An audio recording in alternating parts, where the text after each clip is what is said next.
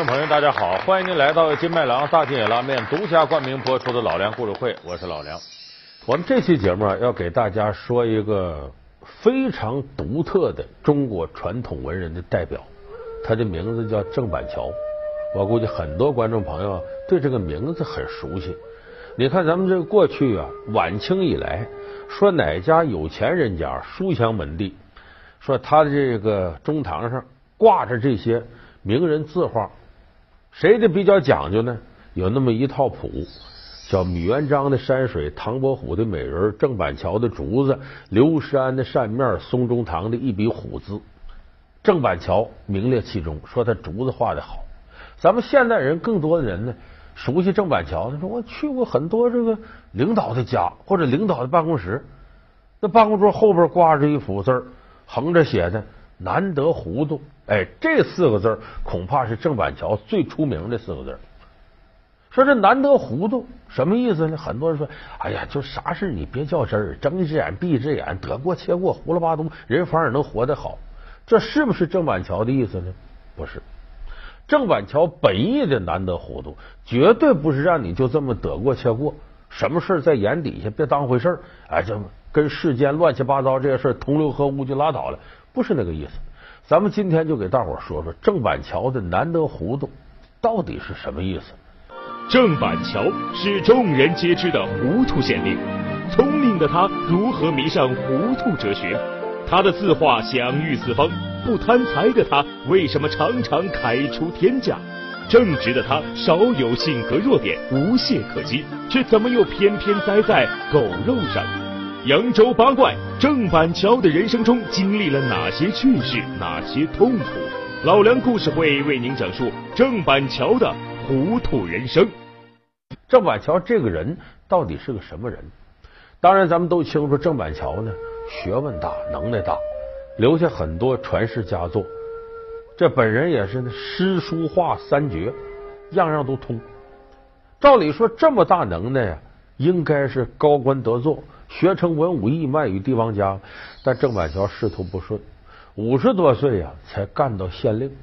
搁现在说五十多岁才弄上正处级，基本上这辈子也就没啥步了，上不去了。开始给他派到山东范县当这个县令。到后来呢，觉得他干的还行呢，给调到潍县。哪个潍呢？大伙儿知道，山东潍坊，风筝之都。那个潍就是现在潍坊所在地。老爷上面来公文了，说让您马上到潍县当县令，即日上任。啊？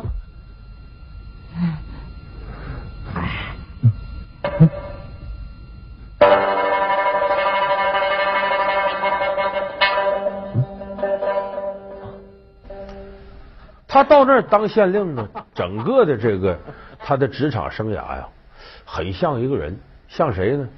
张麻子。说谁是张麻子？你们看过姜文的《让子弹飞》吧？《让子弹飞》里头姜文演的不张麻子吗？到了鹅城当这个知县。哎，郑板桥上任和他非常像。有人说张麻子是土匪出身的，郑板桥文化人呢，他怎么像呢？你听我往下说，很有意思。因为他一去这个潍县了。潍县这个地方什么状况呢？穷的都不行了。可是再穷，这个地界也有富人，而且是一群为富不仁的地主恶霸。当时潍县呢闹了大饥荒，老百姓吃不上喝不上。可是这些地主老财恶霸呢，囤积居奇，把粮食囤起来，不往出放粮，以特别高的价格，你才能从他这买。你这儿有米吗？我说先生。你这话可问的有趣儿，没米我开米店做甚？哈哈，有米，哎，不是潍县大灾，百姓无米可吃吗？嘿嘿，我说这位先生，这话问的没道理。没米是因为百姓没钱啊，有钱的还能没米吗？那你这的米价是多少啊？一两一斗，什么？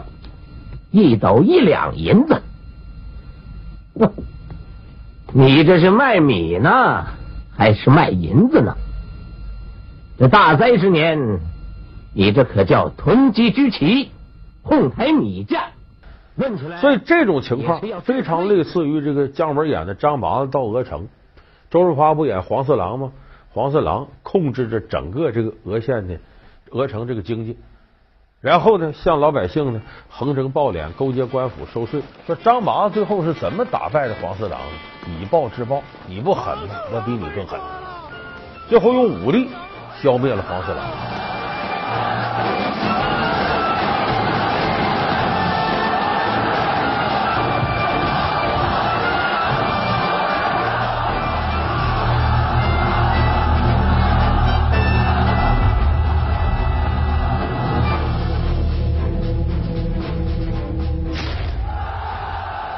说郑板桥也这么干吗？他是手无缚鸡之力的文人，他干不了这个。郑板桥呢是要文斗不要武斗，要采用一些呢正常的这官府治理的方法。当然，这种方法最后是难免失败。那么郑板桥当时用什么样的路数呢？这不我要是县令吗？我有权利管全县经济。他采用那种啊宏观调控的方式。就说你这囤积居奇不行，我得想办法用政策逼着你这些地主恶霸放粮给老百姓。如果还是这样的粥，本官也不怪你。不过你送佛送到西天去，这茅厕的问题也得落在你的头上。实在不行，我只好让吃坏了肚子的灾民到你家后院去方便了。老爷呀，那可使不得呀，使不得！老爷，我老爷使不得，使不得！我也要去一下，去一下。笑！你们还敢笑？以为你们的事就完了吗？啊！安大人的买卖，你们也敢砸呀？我这就判你们继续在粮店门前示众十天。我是照旧。这样的话，伤害了这些个恶势力的利益。但是这些恶势力一开始呢，并没有说跟你郑板桥你死我活，因为毕竟呢，虎不与狮斗，兵不与匪争。你这个地方恶霸，他也对官府有依赖，他是希望通过各种方式呢，把你拉下水，咱们同流合污，用你手里的印把子跟我这边的钱权，咱们结合。来，在一方继续为非作歹、为富不仁，所以一开始这些人呢是想巴结郑板桥，但郑板桥不吃这一套。比较典型的是呢，这些人怎么巴结郑板桥呢？都听说郑板桥学问大，字画好，想到郑板桥这求字来。有的人呢是呢，花多少钱我都干，其实说求字，明里求字，暗里是贿赂。当时有人像郑板桥啊买个字干嘛？但是郑板桥不吃那套，他都打听了。这有钱人里头，他不都是坏蛋？有的品行高洁，乐善好施。这一碰到这样，郑板桥给写两幅，也不计较价钱。要碰到那些为富不仁的，他不仅要高价宰人家，而且还写这东西批里杨秋，他骂人。你比方说写完了，你拿回去以为挺好的字其实这里头有什么藏头诗啊，又哪个字什么的骂你的。你看郑板桥这方面的故事非常多。说当地呢有一个富豪，家里头很有钱，修了个后花园，栽的竹子。这久闻郑板桥画竹子最出名啊，想让郑板桥给画一幅，郑板桥不干。说那这么郑大人能要一幅字吗？就给我们这竹园题俩字说你要要什么字呢？说就是我们这家里风景好，风水好，我们就呃阖家老少呃全家快乐，百足兴旺，儿孙有出息。给了挺高价钱。郑板桥想想，行，我给你题字提个什么字？俩字竹包。后来有个明白人点出来了，那是郑大人是骂的。你看有草有竹子，倒是挺合乎实情的。咱那个园子啊，嗯，可就是这两个，哎，老爷，嗯，小人有句话不知道当说不当说啊。其实小人不说，老爷早就看出来了。哎呀，你就说吧。这两个字要是拆成四个字，那不就成了？成了什么？成了个个草包了吗？什么？还有一件事，就看出郑板桥对这些为富不仁的人特别苛刻。有个富商范思言的很有钱，找到郑板桥说：“这我想求您一副对子，给我们家里写。郑板桥说一千两银子，哎呦，这可够贵的。这富商行写吧。临到要写的时候，这商人都心疼钱。他这富商寻思半天说：“郑大人呐，你这太贵了。咱这底下说我交你这朋友，能不能便宜点？你给我打个五折，五百两吧。”郑板桥说：“行吧。”研好了墨，添好了笔，刷刷点点，先写个上联，叫“龙虎山中真宰相”。写完了，行，给钱吧，完事儿了啊！我再不懂，我也知道，这才就半副对联啊，这就个上联。赵明说：“你不要打五折吗？你给我打五折，我也给你打五折，我也给你一半。”这商人一看没办法了，这一半贴不上去，把那一千两银子补齐了。郑板桥再续下联：“龙虎山中真宰相，麒麟阁上活神仙。”这才续齐了。郑板桥是众人皆知的糊涂县令，聪明的他如何迷上糊涂哲学？他的字画享誉四方，不贪财的他为什么常常开出天价？正直的他少有性格弱点，无懈可击，却怎么又偏偏栽在狗肉上？扬州八怪郑板桥的人生中经历了哪些趣事，哪些痛苦？老梁故事会为您讲述郑板桥的糊涂人生。老梁故事会是由金麦郎大金野拉面独家冠名播出。当然，咱们今天跟大伙说这个呢，这里头有真有假，有一些就是民间传说传的，但有一些确有其事。总体来说，就反映呢，郑板桥对这些富人呢，骨子里头是不信任的，也不欣赏这些人。要找着个机会呢，我就得想法啊，收拾收拾你们。所以他不但是对这些富人态度不好呢，还经常嘲讽这些人。再加上呢，他用这个宏观调控的方式呢，逼着富人放粮，平价卖粮食，所以就得罪了这些人。这些人就琢磨呀，我怎么想办法，我整整郑板桥。有的就往上打小报告，安姨太的管家哎，就通过贿赂方式呢，我弄不着你，我给你上级。你去见见吧，他说要告郑板桥。嗯，不见。哎呀，老爷，安姨太啊，捎来不少东西呢，你去见见吧，去见见吧。我和你们安老爷也是老朋友了啊。他给我来封信，说说心里话，也无可厚非。郑板桥要有什么过错，本官也不会袒护他啊。好，你回去告诉你们安老爷，就说本官心里有数啊。但是郑板桥为官呢，非常清正，两袖清风，你想挑他毛病是很难挑出来的。但是人呢，时间长了没有找不出来的毛病。这郑板桥呢，后来有一件事出了问题了，什么问题呢？这不是闹灾荒的时候要赈济灾民吗？这个郑板桥呢，他有一回赶上天降大雨，把城墙泡塌了。哎呦，给郑板桥乐坏了，说怎么这城墙泡塌，他就乐坏了？他想借这机会赈济灾民。他干件什么事呢？赶紧向上级汇报，城墙塌了，你得修吧？专款专用，马上就得拨款拨粮食。照理说修城墙是不是得找壮劳力来干活啊？你这个工钱呢？这粮食得给这些人。没有，郑板桥专找老弱病残要饭的那些，就没饭吃又活不下去了。你想这些人干活能不慢吗？都磨洋工，但是这些人可有饭吃了。所以很多富商一看，这哪是修城墙啊？恨不得他把城墙拆了，给这些人饭吃。但是这种申报啊，它是有个程序的。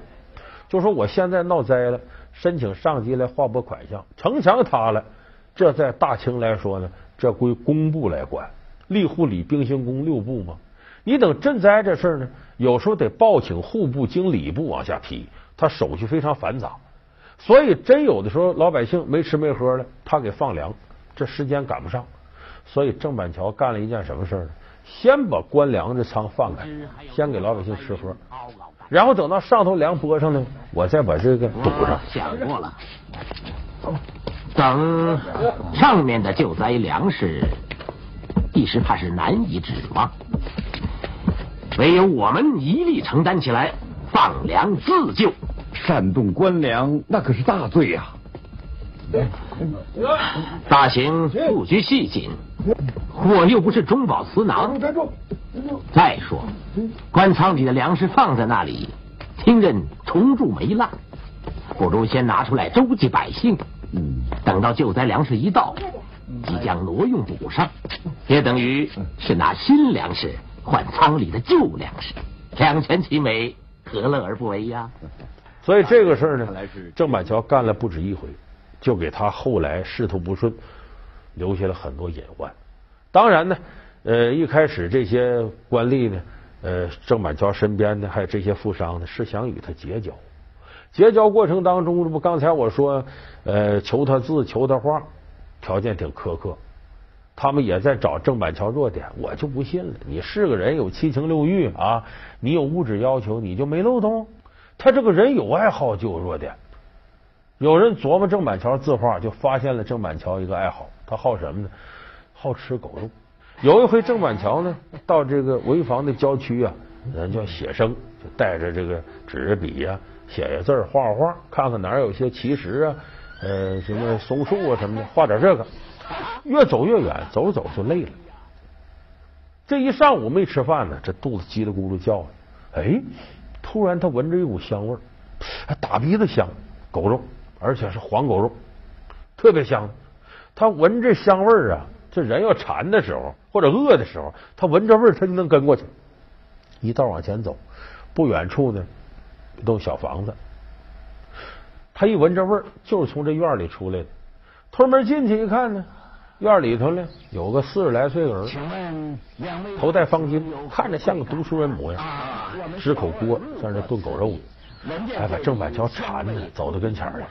既然你这么远到这儿，周围我们也没什么邻居，咱算有缘之人。我一个人吃不了，来吧，端副碗筷出来，这俩人还端着点小酒。这俩人就着狗肉，这就开喝开吃。客人请进等。嘿嘿，世上那些俗人一听狗肉，纷纷做出不屑一顾的样子，还说什么狗肉上不了席面。他们哪里知道，自古英雄都是屠戮。是是是，像那樊哙在那鸿门宴上，那是何等威风啊！呃，老丈隐居世外，谈吐不凡，莫非也是士族中人？嗯，雪泥红爪，过去之事，凭他做甚？来，请。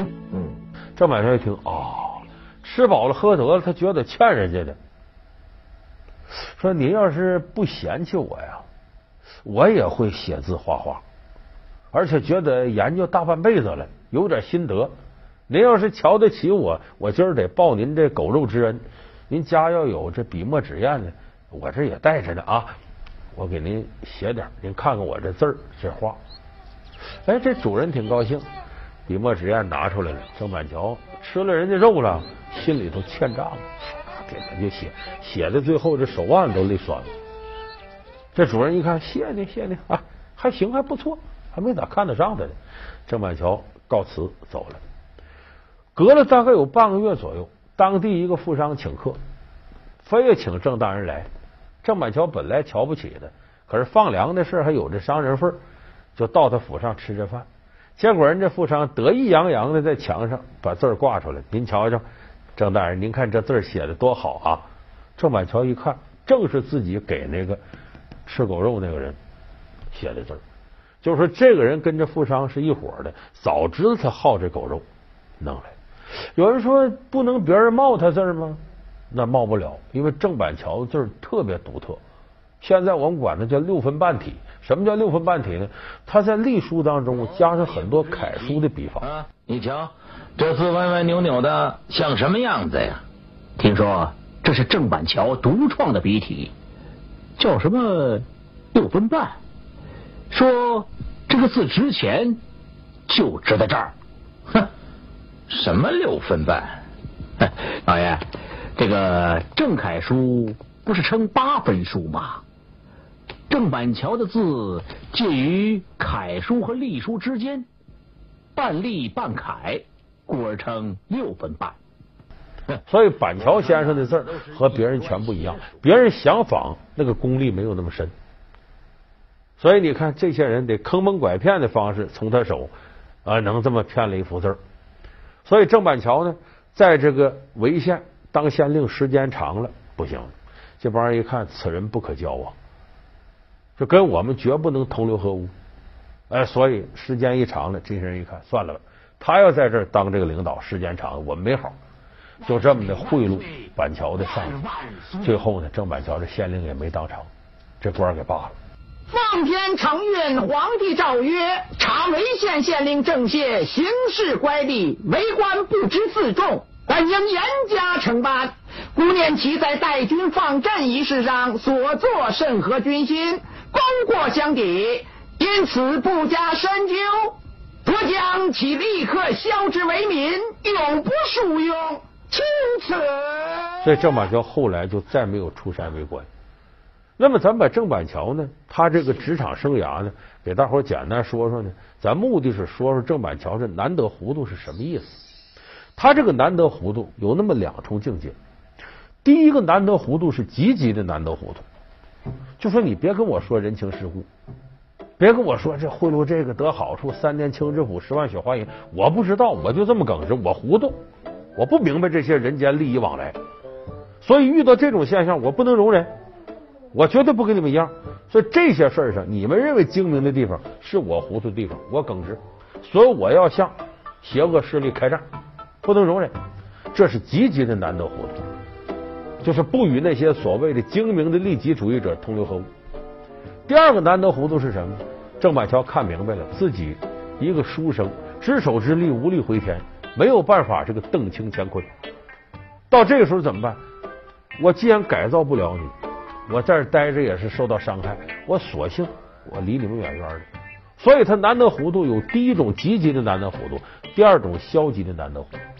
我认为这两种难得糊涂呢，都是我们现代人应该学习的。怎么学呢？比方说我们创业过程当中啊，我们这个呃学习过程当中，你认准了一个自己明确的目标，就要屏蔽一些别人对你的偏见。那我就干我的事儿，做好事儿，你别人说三道四，不理会的。这是第一种意义的难得糊涂，不跟别人同流合污，咱们得学这个精神，随千万人勿往矣，坚定自己的理想主义。第二种意义的难得糊涂是一种对自我的保护。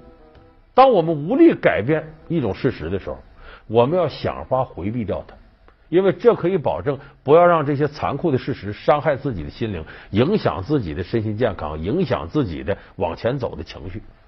所以，第二个意义的难得糊涂呢，是让我们怎么样学会在心灵层面自己保护自己。我倒觉得第二种意义难得糊涂可能应用范围更广泛。所以，板桥先生这种三绝诗书画，一关归去来，这应该是我们现代人吸收的难得糊涂的真正精神。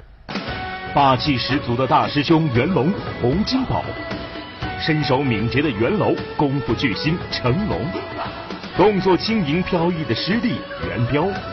为李小龙做替身的跟斗王袁华，这些香港功夫片中响当当的人物皆出自同门，他们有一个共同的名字七小福。老梁故事会为您讲述是谁创造了七小福。好，感谢您收看这期老梁故事会。老梁故事会是由金麦郎大金野拉面独家冠名播出。我们下期节目再见。